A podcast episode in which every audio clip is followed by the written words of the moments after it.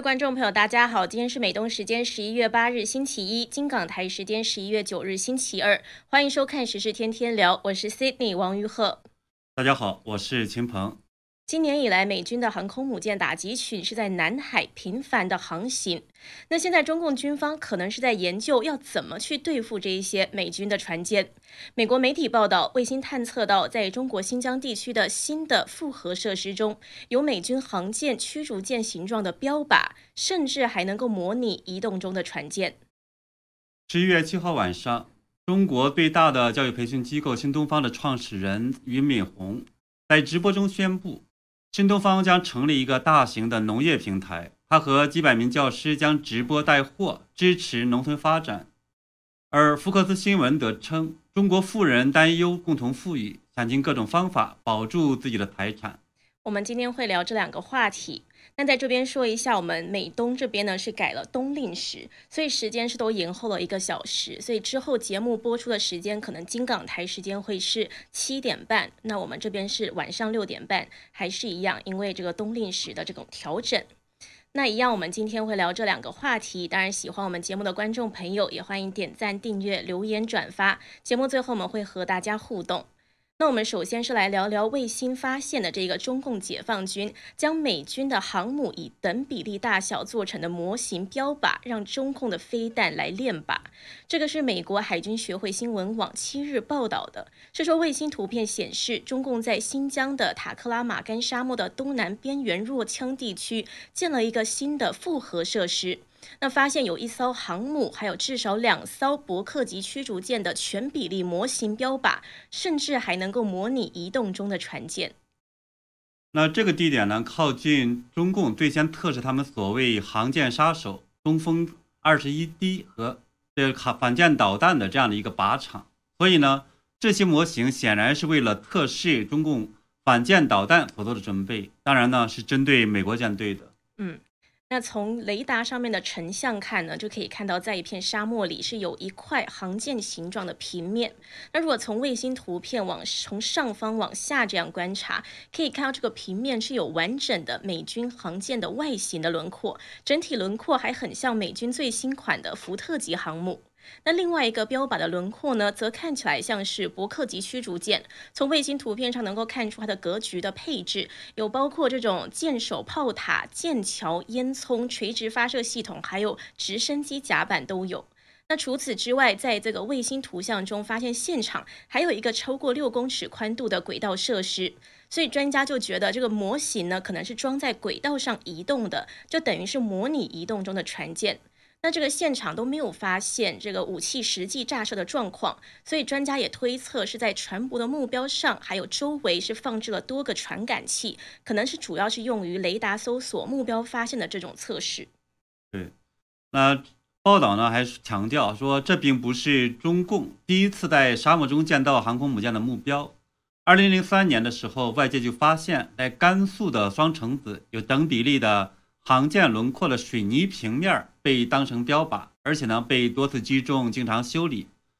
呃，但这一次新的模型可能更接近所代表的这种船舰的实体，上面还有各种立体的设施，显得更为完整。嗯。那报道是说，目前发现的设施大多是十月初建成的。中共军方正在强化力量，为的就是要吓阻美国的航母舰队靠近中国。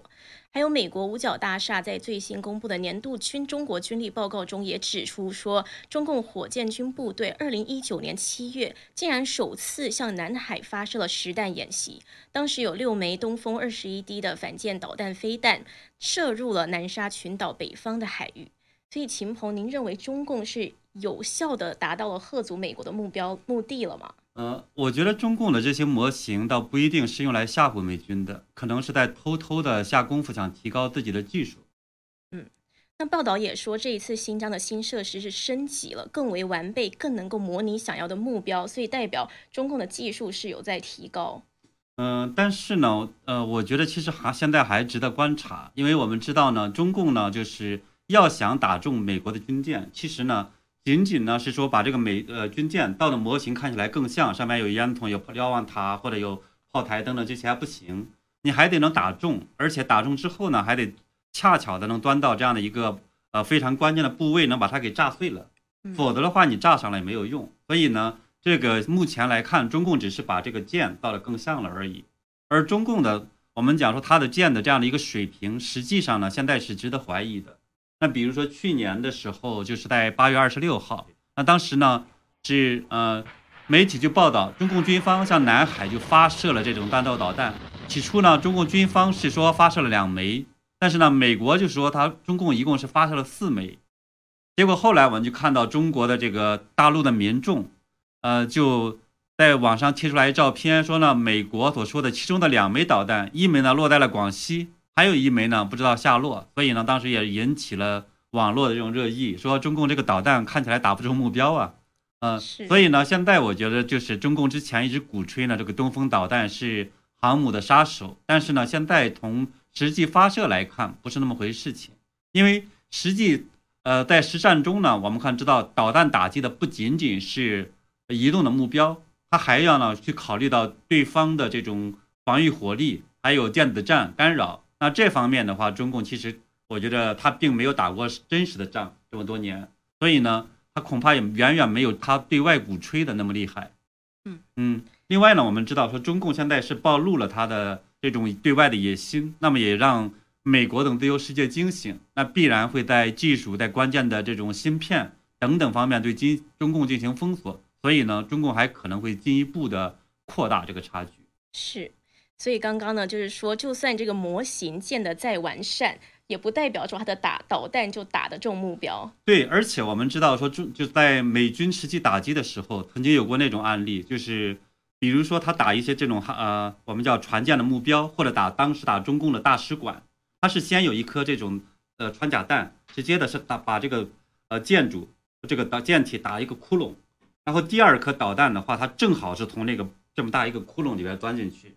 所以你看出来这个水平差别非常大。而中共呢，他打出去说所谓的去找这个航空母舰的时候，不仅仅可能没打到这个南海，他还跑到什么广西啊，跑到什么地方。中途休假去了，所以你这个差距，其实我觉得现在恐怕还是很大的。是，就结果打到了自己人都有可能。是。嗯，那现在中共在大秀军事肌肉，我们在之前的节目中也提到过，像美国智库专家也在警告说，中共这么做是自掘坟墓，可能正在步入苏联的后尘。就像美军的最高将领马克·米利，他之前就说，北京的高超音速武器试验已经接近于历史上的斯普特尼克时刻了。这个 Sputnik moment，斯普特尼克时刻呢，是冷战的转泪点，让美国意识到苏联的威胁。也就是说，现在对中共也是，当美国开始意识到危机受到威胁还有挑战的时候，就会迎头赶上，做好准备来反击。不过呢，今天有一个消息出来。就是，其实是之前七日的时候，美国国家安全顾问沙利文接受了 CNN 的采访，他是说美国不寻求改变中共前任政府的对华政策是错误的。他认为可以，这就是前任政府认为可以使中国的体制发生根本性的转变，但这不是现任拜登政府的目标。沙利文还说，美国的目标不是遏制，也不是新冷战。那这个中共党媒就马上的去报道说，拜登政府已经放弃前任政府“美国优先”的原则了。那我们知道，因为这个前任政府是让中共非常的头痛，所以这个消息可能是让中共很高兴。但是我们之前节目也聊到过，拜登政府可能表面上是比较政治正确、比较温和，但是实际上呢，行动是很强硬的。那秦鹏这一次，您认为是拜登政府放软的迹象吗？嗯，我沙利文这句话确实让很多人指责，认为呢这是。呃，美国在对中共呢，某种意义上是会做了一定的退让。不过呢，我们呃也讲过，说它不像中共想象的那么美好。因为呢，沙利文在这些话里边其实还是话中有话的。比如，他就讲到，呃，这一段呢是很多媒体也没报过。他说，拜登政府的目标呢是塑造国际环境，使其更有利于美国盟友伙伴和志同道合的民主国家的利益和价值观。这不是为了实现中国本身的根本转变，所以呢，它不像，呃，中共媒体所报的，它只是为了共存，它还是要使迫使呢中共去遵守国际的这种规则。所以呢，不管是美国现在的这个政府承认不承认，他愿意不愿意接受和中共的冷战，实际上双方的冷战是已经在进行中了。那目前双方呢是在，呃，和和中共是在军事、谍报、经济、技术。还有政治等各方面，其实都已经展开了这种竞争或者对抗。那么现在已经提到进入到了这种冷战中，就跟刚才你提到的是美国的参谋长联席会议主席米利所说的那样子。那么在中共进行了超高音速的武器试验之后，那么现在呢进入了一个非常特殊的叫做斯普特尼克时刻，这也进证明其实中美已经进入了一个冷战状态。嗯，也就是拜登政府表面上不说，可是实际上就是这样了。对他不得不接受，所以这一点上来看，我们说接下去呢，中共体现出来的许许多多咄咄逼人的一些态势，包括像今天我们看到的，呃，就是中共要把美国的军舰当做靶子在那儿去练习，这样的信息出来之后，其实拜登政府想软弱，其实恐怕也很难软弱下来。是，所以沙利文呢，他也说要反映出一个开放、公平、自由的印太地区。这也是一种这个沙利文对抗的姿态，因为要开放、公平、自由的话，中共一定是要做出某种方面的妥协，或者说不能再像现在这样。对他相当于也在指责这个中共那边是不公平、不开放、不自由，所以当当然的话呢，这种对抗也是不可避免的。是。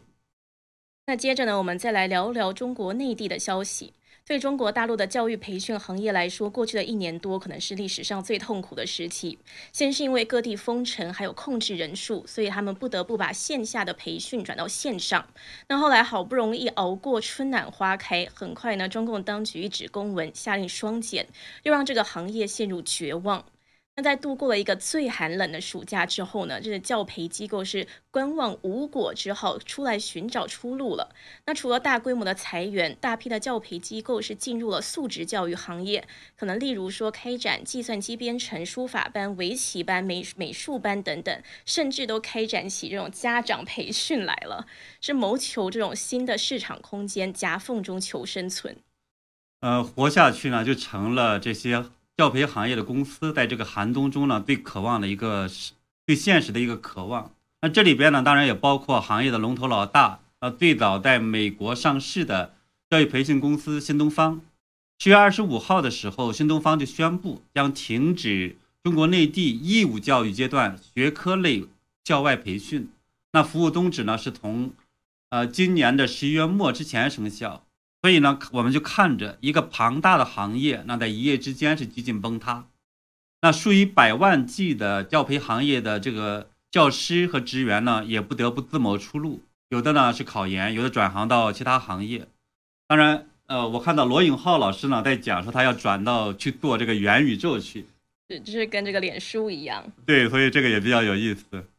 那很多人是感慨新东方躺平，大量的资本人员纷纷离开教培行业。不过最近几天，新东方又在中国网络刷屏了。新东方退租了大量校区，损失了几十亿的装修费用。不过呢，是把八万多张崭新的课桌椅捐赠给了一些农村学校。那这些桌椅的品质很好，一套的价值就要六百到七百元。不过这个时候呢，很多乡村学校原本使用的一些破烂的桌椅的照片就曝光到了网上，所以呢，很多网友是其实是在痛心，说中国繁华的外衣下，居然还有学校的设施是如此的陈旧或是破烂。比如说，有人就问说，九年制的义务教育的经费都到哪里去了？以基建狂魔著称的强国，对于资金和资产的运用，还不如私人企业。这现在我们看到就是这个非常破旧的桌椅，对，非常糟糕的。那俞敏洪呢也说，他自己设立公司的一个原则呢，也让新东方躲过了这场前所未有的危机，能够活下去。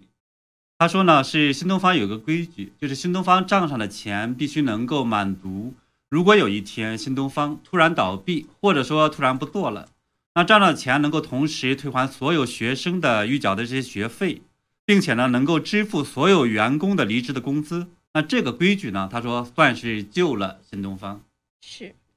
那接着呢，十一月七日、八日，新东方又有一个消息刷屏，这也是我们今天要讲的重点，就是新东方创始人俞敏洪在他的抖音号直播中，是说新东方计划成立一个大型的农业平台，他自己和几百位老师会通过直播带货，帮助农产品销售，支持乡村振兴。那这个消息出来，其实很多人都觉得实在是太滑稽了，因为原本博学多闻的补习老师们、补习班这些老师们，变成了卖农产品的直播主了。嗯，对，原来可能都是教这种英语培训的，或者做其他行业培训的。所以呢，这个消息呢，也是为什么能够在互联网刷屏，冲造成这么大的一个冲击，是因为教培行业和农业的差距也太大了一点。那即使呢，新东方之前也号称说要成立一家呢家政公司，大家当时也不过认为那只是一个副业，而不是主业。而现在呢，看起来新东方要大规模转型了。是。不过，新东方要转行去直播带货，被大家发现早就有预兆了。之前九月十七日的新东方高官会议上，俞敏洪就曾经说过，他说：“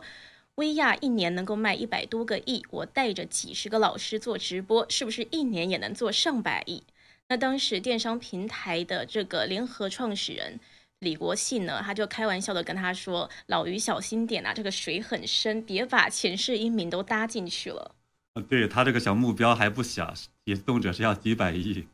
当然，我们也通过呢，就是呃企业的信息查询平台叫企查查，能够看到，在十月二十七号的时候，那新东方旗下的一个公司叫做东方优选科技公司也成立了，注册资本呢是一千万人民币，经营的范围就包括销售鲜肉、禽蛋、水产品、新鲜水果、蔬菜等等等等这些农产品。当然也包括什么化妆品啊、工艺美术啊、玩具呀、鞋帽、什么体育用品等等。所以呢，看得出来呢，是新东方之前已经是做了一些准备，是涉及的领域真的非常广。那现在呢，一些招聘的信息也透露出新东方之前就已经开始在网罗视频直销的人才，例如说有在招聘农产品的选品人选选品人员，还有招聘直播带货视频的策划负责人等等。十月二十日的时候，还有一个一百万年薪招聘的微信截图就在网络流传开来。这个职位是要负责私域流量，负责俞敏洪的直播带货，还有快手流量承接、用户增长、二次复购，还有对用户增长量去负责等等。对，那看了做了很多准备。我还看到呢，说他的第一场的这个带货直播将在十一月十六号正式的上演。所以呢，也能够看到他们是在真实的是做了大量的准备，而且马上要启动开来了。是，嗯，那无独有偶呢，我们也看到另一家的教培行业的公司作业帮，他呢也在被发现招聘直播带货的主播，所以呢，看起来他们也有点撞车了。嗯，现在各家教培行业的公司也真的是在各展其能。不过，秦鹏，您认为新东方它这些公司转行做带货直播，而且呢，竟然还选择了一个刚好跟马云想做的相同的行业，都是农业。您认为这个是巧合，还是说有政治投机的成分在里面？还有能不能成功也是个问题。因为像马云前一阵子是被被发现到荷兰去考察农业技术，那《华尔街日报》也报道说，今年马云先是要求与至少两名习近平权力核心内部的人士去会面，但是都遭到了拒绝。之后呢，马云是写信给习近平说，愿意把余生都奉献给中国的农村教育。所以现在看到马云还有这些教培行业都投入到农业去了，好像是有点非常巧合。对你这个问题应该是蛮尖锐的。因为其实更早的时候，我们看到马云提出来捐一千亿做十个这种共同富裕的行动计划中，那其中有四个，它实际上也是跟农业相关的。还有呢，就是另一家电商公司拼多多，它在八月二十四号宣布的时候，将是一百亿人民币投资农业科技专项。所以看起来大家其实都瞄着农业，而他们之所以选择农业，当然我觉得不是纯粹的商业行为。而是在面临着中共对高科技行业的这种打击大背景下呢，他们为了自保，就选择说中共可能希望他们去投资，或者呢，他们投了之后中共会喜欢的一些行业，当然就包括农业。我们看到，因为农村的真实的这种贫困的程度，其实超过官方所说的。嗯嗯，是。农村的很多人实际上，以你一个月的真实的收入的话，好多是零的，好多可能也就几百块钱，它远远不是中共所说的是脱贫的一个状态。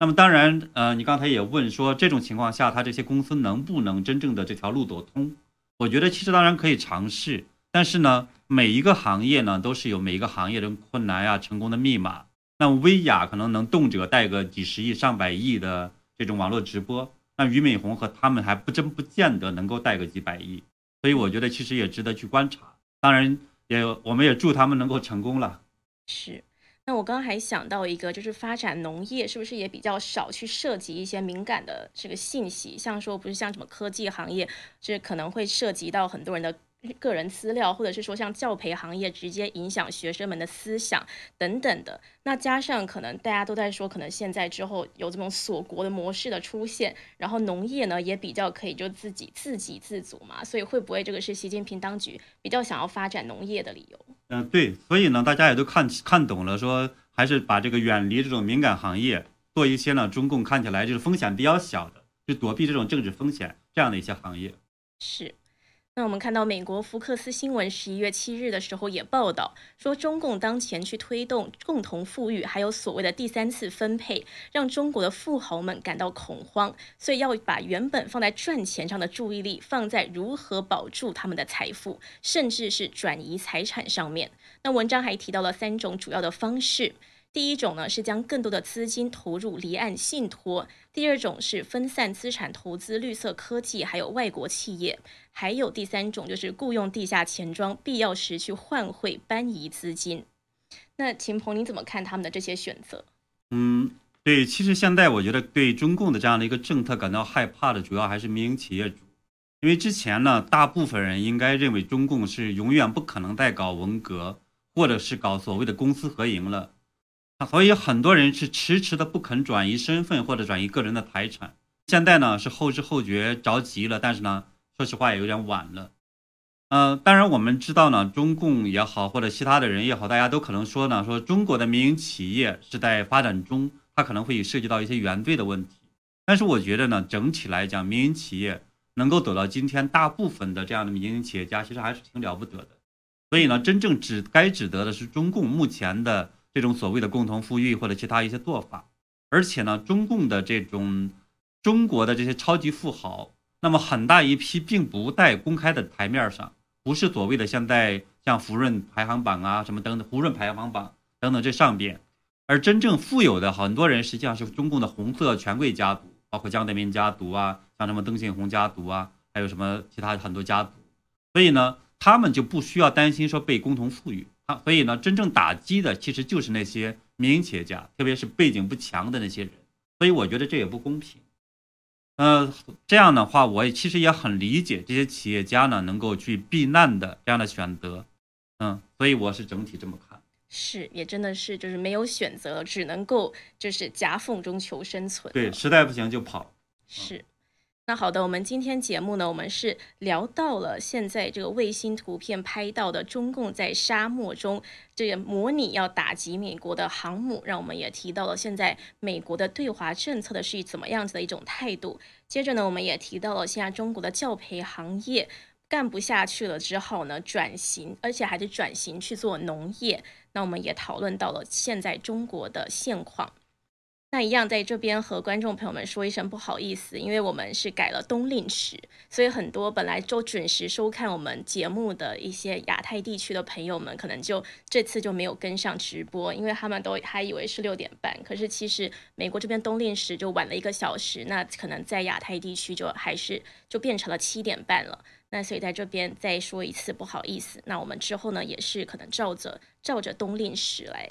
对这个冬令时的话呢，会到明年的，就是大概五月份的时候。那那个时候的话呢，我们可能又倒回去。所以现在呢，每一天的这个直播时间都是呃金港台的早上的七点半。是。那在美东时间还是六点半。嗯。那好，一样在最后来和大家互动一下。呃，当然有网友呢歪怨呢，他在讲说解放军不穿鞋也打赢美帝，这个可能是在嘲笑最近网上呢有人在去这个激将美军，说有本事你跑来肉搏。所以我们看到冷兵冷兵器时代的话呢，中共这个还会搞这些东西，挺有意思，也是。是。嗯。外援说，美国这个报道是要告诉中共，你的一举一动都看得清清楚楚。对，应该是有这样的意思吧？对，这也是很，这是很很犀利的一个分析。嗯，我们的观众也很厉害。是。他也说，美国潜艇到了南海，中共还傻傻的不知道。也有一个网友呢，是叫 U Kate John，他是说呢，是呃，农村太苦了，太家太苦了。他讲说是农村实际上真的很苦。很多人的话呢，太加价了，他太农实际上只是农村人中的很少的一部分。所以呢，即使太加价了，他们恐怕也是享受不到太加价的这样的一个好处的。而且中国的这种流通行业，就是在农村的种地，它可能卖出来的太你你看到你在城市里买的话，可能是几块钱，甚至十几块钱，但是呢，真实的这些农村人所收到的钱，可能还是几毛钱，被谁其他的钱被谁赚走了呢？是流通的这个过程中的什么这些渠道上，或者最终的是卖的这个小商小贩们。他们农民这边的话，其实收到的很少，是，所以这一次的确也都看到了这个乡村、农村的学校，他们的桌椅真的是相当的破烂，很多就破烂真的不是说说而已，真的是都缺角了，可是还在继续用。对，那前两天我其实还在网上看到有一个，可能很可能也是农村什么的，就是那种午餐的时候的话是有米饭，但是呢打了所谓的菜是个清汤寡水的。所以那些钱也不知道被谁给克扣走了。陈大帝说：“中国大陆生产的东西品质保证破烂不堪。”还有笔友在讲呢，俞美红等等等纷纷带货，让我想起侯宝林先生的相声《改行》。嗯，还有 Slowly Lee 他在说，大陆人其实好人很多，无奈也很多，只是现在的局势，就算大陆发生啥事情。也同情不下去，他是括号一个天灾人祸，的确是因为大陆真的是有好多的，有非常多的好人嘛，那他们其实都是被蒙蔽在里面，因为他们在墙内也看不到真实的消息，所以呢，我们就是在做节目，那也很希望观众朋友们能够把我们节目中的讯息都能够传到国内去。陈大帝也说，我只能说中国人民韭菜们加油。那好的，我们今天和大家互动就到这边，非常谢谢观众朋友们和我们互动，也谢谢大家一直以来的收看与支持。我们也会持续的为大家分析还有跟进时事。我们明天见。